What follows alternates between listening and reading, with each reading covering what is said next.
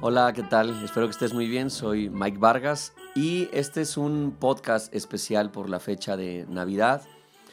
Eh, quiero compartir contigo una porción, como siempre, de la Biblia y sobre todo, antes de todo esto, desearte que tengas una extraordinaria noche buena en compañía de toda tu familia, de tus seres queridos, de la gente que te vaya a visitar y que esto que vamos a hablar el día de hoy te pueda servir para enfocarte de mejor manera en lo que debe suceder esta noche. Así que yo quiero dejarlo en tu corazón, le quiero pedir a Dios que me ayude muchísimo a, ser claro en esto que quiero leer y, y, platicarte y reflexionar contigo y que pueda ser también algo que puedas compartir con la gente cercana a ti.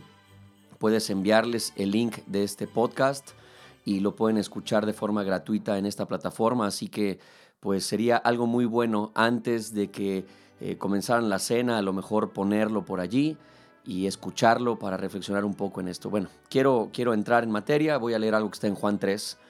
Está Jesús hablando con un hombre llamado Nicodemo y Nicodemo es un, un hombre muy respetado en, en, su entorno, es un maestro de la ley y Jesús está hablando con él eh, de noche. Nicodemo es un tipo que a pesar de ser eh, un maestro de la ley, sentía y tenía, él, creía que Jesús era, era el Mesías, pero eh, había una lucha interna en su corazón que vamos a ver ahora en, en este pasaje y espero que sea de mucha bendición a tu vida como lo ha sido para mí. Aquí va, Juan 3.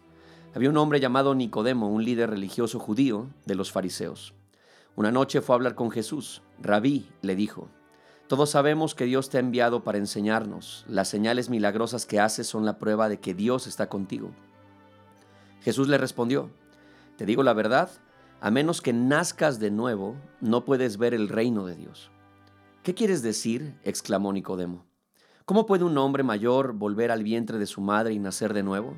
Jesús le contestó, Te digo la verdad, nadie puede entrar en el reino de Dios si no nace de agua y del Espíritu. El ser humano solo puede reproducir la vida humana, pero la vida espiritual nace del Espíritu Santo. Así que no te sorprendas cuando digo, tienen que nacer de nuevo. El viento sopla hacia donde quiere, de la misma manera que oyes el viento, pero no sabes de dónde viene ni a dónde va, tampoco puedes explicar cómo las personas nacen del Espíritu. ¿Cómo es posible todo esto? preguntó Nicodemo. Jesús le contestó, ¿tú eres un respetado maestro judío y aún no entiendes estas cosas? Te aseguro que les estamos, que lo que les contamos y lo que sabemos hemos visto, y ustedes todavía se niegan a creer nuestro testimonio. Ahora bien, si no me creen cuando les hablo de cosas terrenales, ¿cómo creerán si les hablo de cosas celestiales? Nadie jamás fue al cielo y regresó, pero el Hijo del Hombre bajó del cielo. Jesús está hablando de sí mismo, obviamente. Y así como Moisés levantó la serpiente de bronce en un poste en el desierto, así deberá ser levantado el Hijo del Hombre para que todo el que crea en él tenga vida eterna. Pues Dios amó tanto al mundo que dio a su único Hijo, para que todo el que crea en Él no se pierda, sino que tenga vida eterna. Dios no envió a su Hijo al mundo para condenar al mundo, sino para salvarlo por medio de Él. No hay condenación para todo el que cree en Él, pero todo el que no cree en Él ya ha sido condenado por no haber creído en el único Hijo de Dios. Esta condenación se basa en, el siguiente hecho. La luz de Dios llegó al mundo pero la gente amó más la, oscuridad que la luz porque sus acciones eran malvadas. Todos los que hacen el mal odian la luz y se niegan a acercarse a ella, porque temen que sus pecados queden al descubierto. Pero los que hacen lo correcto se acercan a la luz, para que otros puedan ver que están haciendo lo que Dios quiere. Bueno, es una porción súper breve, pero muy profunda. Este hombre Nicodemo es un religioso y sabemos en contexto que los religiosos no eran los fans de Jesús, ¿no? No eran gente que siguiera a Jesús porque lo admirara, pero Nicodemo era diferente, él sabía, él dice, yo sé que tú eres al que hemos estado esperando porque yo veo las señales y los milagros que has hecho y nadie sería capaz de hacer algo así a menos que Dios esté con él, así que yo sé que tú eres esa persona. Él, eh, Nicodemo sabía de los rituales y los esfuerzos que ellos como grupo religioso hacían y nunca habían podido lograr eh, con todos sus esfuerzos lo que Jesús hacía por medio de la fe, lo que Jesús hacía con sus simples palabras o con declaraciones, o los milagros que él hacía con una simple confesión. Ellos no eran capaces de hacerlo. Nicodemo lo reconocía. Y algo que es muy importante para, eh, para estas fechas es esta conversación. Nicodemo sale de noche porque él va a escondidas a buscar a Jesús. Él, él no quiere que, que, los demás se enteren que él está reconociendo a Jesús porque quizás se siente presionado o probablemente tiene, eh, no quiere dar explicaciones, pero el punto es que él va a escondidas a buscar a Cristo y tiene una conversación espiritual. Y Nicodemo es un maestro reconocido, un maestro judío reconocido. La gente venía a él a preguntarle cosas acerca del reino de los cielos, acerca de Dios, pero no tenía respuestas para las cosas que Jesús le decía. Y Jesús le dice algo como esto, a menos que nazcas del Espíritu, Nicodemo, no podrás ver el reino de los cielos. Tú no podrás entrar al reino de Dios a menos que nazcas de nuevo. Y Nicodemo piensa automáticamente en lo, en lo natural. Dice, bueno, ¿cómo naceré de nuevo? Eh, del vientre de mi madre si soy un viejo, ¿no? Y esto nos enseña algo muy interesante, que hay gente que puede tener mucho conocimiento, pero no entender realmente lo espiritual. No entender realmente el, el, contexto espiritual, no entender las profundidades de la mente de Dios. Y Jesús le dice, Nicodemo, tú tienes conocimiento de la ley, de los profetas, tienes conocimiento de la religión, pero no tienes un conocimiento espiritual, no entiendes lo que te estoy diciendo, no entiendes que hay que nacer de nuevo del Espíritu para poder ver el reino de los cielos. Y esto es algo extraordinario porque quiero decirte lo siguiente, ninguna persona, ninguna persona podría nacer de nuevo en su interior, podría nacer de nuevo en lo espiritual si Jesús no hubiera venido a la tierra y si Jesús no hubiera tomado nuestro lugar en la cruz.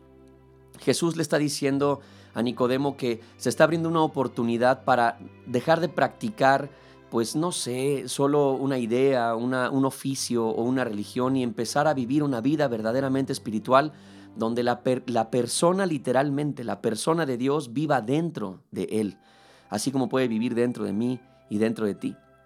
Y cada persona que ha venido a Cristo a través de la historia se ha encontrado con esta, esta verdad de que ahora nace de nuevo. ¿Cuál es la condición de cada uno de nosotros? La condición es que cuando nacemos, nacemos separados de Dios. La Biblia dice que nacemos apartados de su gloria. Pero el día que tenemos un encuentro con Jesús y le rendimos nuestra vida y, y lo hacemos un encuentro, o sea, el encuentro es real, es verdadero y es profundo, la Biblia afirma que el Espíritu Santo viene a morar dentro de nosotros. ¿Y qué significa eso? Significa que lo que estaba muerto en ti, es decir, tu hombre espiritual que estaba literalmente muerto, ahora vendrá a la vida. Y entonces, a pesar de que tu cuerpo por fuera sigue siendo el mismo, a pesar de que tienes la misma edad y todo, hay, un, hay una nueva persona que nace, hay un despertar nuevo dentro de ti que, ha venido a causa de tener un encuentro y una vida real con Jesús. Y esto es a lo que se le llama nuevo nacimiento. Y Jesús le dice, si tú naces de nuevo podrás ver el reino de los cielos. Y se refiere al hecho de, de, ser testigo en la tierra y que Dios te use y que a través de tu vida fluya el reino de los cielos en donde tú te mueves, en cualquiera de tus atmósferas, de tus esferas de movimiento. Pero también se refiere al hecho de que cuando tú y yo dejemos esta tierra, entraremos al reino de los cielos. Está hablando de algo profundamente espiritual y después Jesús lanza esta confesión tan extraordinaria y maravillosa que es como la bandera de la fe cristiana, donde dice esto, porque Dios amó tanto al mundo que envió a su Hijo unigénito, a su único Hijo, para que todo aquel que en Él cree no se pierda, sino que tenga vida eterna. Esa es la raíz de lo que Jesús está enseñando. Nicodemo, quiero que entiendas una cosa. Creo que te queda todavía mucho por aprender de lo espiritual y quiero decirte que debes nacer de nuevo y para eso Dios ha enviado a su único Hijo, para que a través de su sacrificio tú no perezcas, sino que tengas vida eterna y al tener vida eterna puedas, puedas entrar al reino de los cielos. Es lo que Jesús le está explicando. Y ese es el motivo y esa es la razón por la cual nos reunimos esta noche eh, para celebrar la noche buena. No estamos alrededor solamente de, una fiesta familiar, lo hemos hablado muchas veces, quizás lo has, lo has escuchado y yo sé que yo, yo mismo estoy emocionado, me encanta la Navidad, me encanta pasar tiempo con la gente que amo, pero sobre todo... Me encanta que desde hace tanto tiempo, tantos años que Jesús salió a mi encuentro, me haya cambiado el concepto y me haya enseñado que la Nochebuena se trata de recordar que Él vino a vivir en mi corazón y que yo nací de nuevo en mi hombre espiritual. Y luego en el versículo 17 dice, porque eh, Dios no envió a su Hijo al mundo para condenar al mundo, sino para que el mundo se salve por medio de Jesús. Y esta es, una, es, un regalo, esto es a lo que le llamamos gracia. Esta es la gracia y el reino de los cielos se obtiene por gracia. El, reino de los cielos, el, ser hijo de Dios se alcanza por gracia, no por obras, no por esfuerzos personales, sino es mera gracia. Y esa gracia que dice, yo no te condeno, sino que envío a mi hijo para que si tú crees en Él y le entregas tu vida, entonces tengas una salvación y un perdón de pecados. Y Jesús termina esta conversación con Nicodemo explicándole y diciéndole, eh, Nicodemo, así actúa el Espíritu Santo. Y quiero que sepas que, que la condenación, Dios no condena a nadie, sino que cada uno se condena cuando rechaza la luz, porque esta es la condenación, que la luz vino al mundo. Es decir, que yo, dice Jesús, yo vine al mundo, que el Hijo de Dios vino al mundo, pero la gente amó más sus tinieblas que la luz. Las personas amaron más su pecado que el amor de Dios. Amaron, mal, amaron más su, su, maldad que el bien que Dios les estaba dando. Prefirieron sus propias soluciones que la solución que Dios les da y hasta el día de hoy tú y yo sabemos que eso sigue sucediendo así. Gente sigue diciendo cosas como eh, yo no quiero estar cerca de Dios, no es mi tiempo, no creo que esto sea para mí, qué bueno que para ti ha funcionado, pero no es lo mío. Y, y Jesús dice, ahí está la condenación para cada persona no en que Dios les haya condenado directamente, sino en que Dios todavía lanzó una, una bendición más de gracia enviando a su Hijo, abriendo la puerta para recibir a la gente y la gente abrazó su maldad, la gente abrazó su oscuridad. Y ese pasaje a mí particularmente me, me, genera mucha reflexión porque eh, es obvio, ¿no? Que cuando, eh, no sé, cuando hemos estado en una fiesta y todo está a, una luz baja o vas a un restaurante y hay una luz tenue, ¿no? Hay ciertos detalles de la ropa o quizás fuiste a una boda, ¿no? Y, bajaron las luces y, y, hay ciertos detalles en tu ropa que tú no alcanzas a ver o en la ropa de otros, ¿no? Porque no se ve, pero en cuanto las luces se prenden, empiezas a ver todas las imperfecciones que hay en el traje del otro, en tu propio traje, en el vestido de la señora que estaba junto de ti, en la persona que está frente a ti. O sea, em, empezamos a ver todos los detalles porque la luz lo que hace es alumbrar todos los detalles de nuestra vida. Y yo entiendo perfectamente que tú y yo, si algo tenemos, es que nos encanta maquillarnos por fuera para que nadie conozca nuestros peores detalles.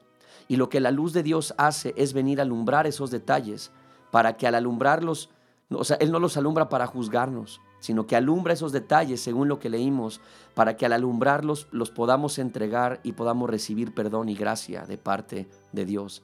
Así que esta noche, antes de que tú te, te sientes a cenar, antes de que tú eh, empieces a celebrar la Navidad por estar con tu familia, yo quisiera que pensaras un poco en venir a la luz, en que vengas a la luz de Jesús y que sepas que su luz no está aquí para, para juzgarte, para condenarte, sino que su luz está para alumbrarte, para que puedas darte cuenta, sí, de lo imperfecto en ti y que al darte cuenta de eso, entonces tú puedas decirle, Dios, me doy cuenta de mis imperfecciones. Cierro con esta idea. ¿Cómo, ¿Cómo se traduce esto en la vida práctica? ¿Cómo podemos ver la luz de Dios iluminando todos los detalles de nuestra vida de esta manera? Cuando tú miras la vida de Jesús, cuando tú observas, cuando tú lees acerca de Jesús, cuando quizás ves un documental bien hecho y bien basado en la, eh, de la vida de Jesús, quizás una película bien realizada y bien estructurada y sostenida eh, de las verdades que se enseñan acerca de Jesús, te vas a dar cuenta de eh, en aquello en lo que tú eres diferente a Jesús. Yo me doy cuenta en que me falta mucho en mi carácter para ser como Jesús y me falta mucho, eh, mucho más amor para ser como Jesús. Y estoy en ese proceso de pedirle. Eso es que la luz de Jesús te ilumine. Eso es, es, ves a Jesús, lo observas y te das cuenta de en qué áreas no te pareces a Él. Y en eso que no te pareces a Él, eso es lo que tú y yo debemos traerle a Dios y decirle, Dios, por favor, cámbialo en mi vida.